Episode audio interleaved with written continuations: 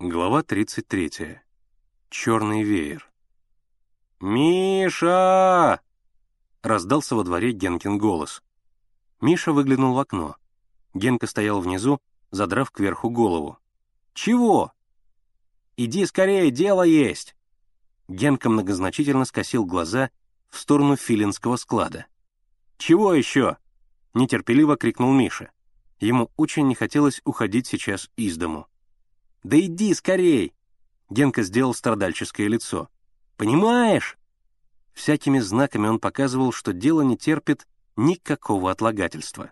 Когда Миша спустился во двор, Генка тут же подступил к нему. «Знаешь, где тот высокий?» «Где?» «В закусочной». Ребята выскочили на улицу и подошли к закусочной. Через широкое мутное стекло виднелись сидящие вокруг мраморных столиков люди — Лепные фигуры на потолке плавали в голубых волнах табачного дыма. В проходах балансировал с подносом в руках маленький официант. Белая пена падала из кружек на его халат. За одним из столиков сидел Филин. Но он был один. «Где же Высокий?» — спросил Миша. «Только что здесь был», — недоумевал Генка. «Сидел с Филиным. Куда он делся?» «Хорошо быстро проговорил Миша. Далеко он не ушел. Ты иди налево к Смоленской, а я направо, к Арбатской. Миша быстро пошел по направлению к Арбатской площади, внимательно осматривая улицу. Когда он пересекал Никольский переулок, в глубине переулка мелькнула фигура человека в белой рубахе, свернувшего за угол церкви Успения на Могильцах. Миша во всю прыть помчался вперед. Добежал до церкви, огляделся по сторонам. Высокий шел по мертвому переулку. Миша побежал за ним. Высокий пересек Причистенку и пошел по Всеволожскому переулку. Миша догнал его у самой Остоженки. Но проходивший трамвай отделил его от Миши. Когда трамвай прошел, Высокого на улице уже не было. Куда он делся? Миша растерянно оглядывал улицу и увидел на противоположной ее стороне филателистический магазин. Миша знал этот магазин. Он иногда покупал в нем марки для своей коллекции. И сюда, по словам Генки, зачем-то ходит Борька Филин. Миша вошел в магазин. Над дверью коротко звякнул колокольчик. В магазине никого не было. На прилавке под стеклом лежали марки. На полке стояли коробки и альбомы. На звонок из внутренней комнаты магазина вышел хозяин, лысый красноносый старик. Он плотно прикрыл дверь и спросил у Миши, что ему надо.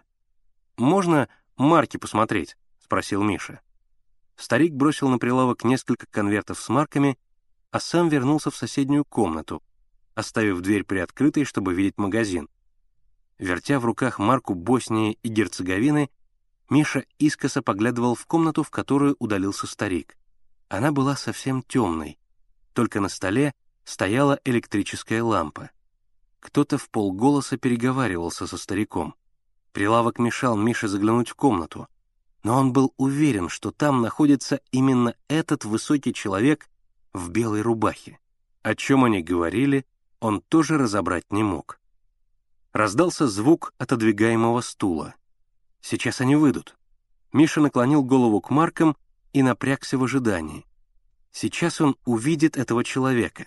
В глубине задней комнаты скрипнула дверь, и через несколько минут в магазин вышел старик. Вот так штука. Тот высокий ушел через черный ход. «Выбрал?» — хмуро спросил старик, вернувшись за прилавок. «Сейчас», — ответил Миша, делая вид, что внимательно рассматривает марки. «Скорее», — сказал старик. «Магазин пора закрывать». Он опять вышел в темную комнату, но дверь на этот раз вовсе не закрыл. Лампа освещала край стола. В ее свете Миша видел костлявые руки старика. Они собирали бумаги со стола и складывали их в выдвинутый ящик. Потом в руках появился веер, черный веер. Руки подержали его некоторое время открытым, затем медленно свернули. Веер превратился в продолговатый предмет. Затем в руках старика что-то блеснуло, как будто кольцо и шарик. Вместе со свернутым веером Старик положил их в ящик.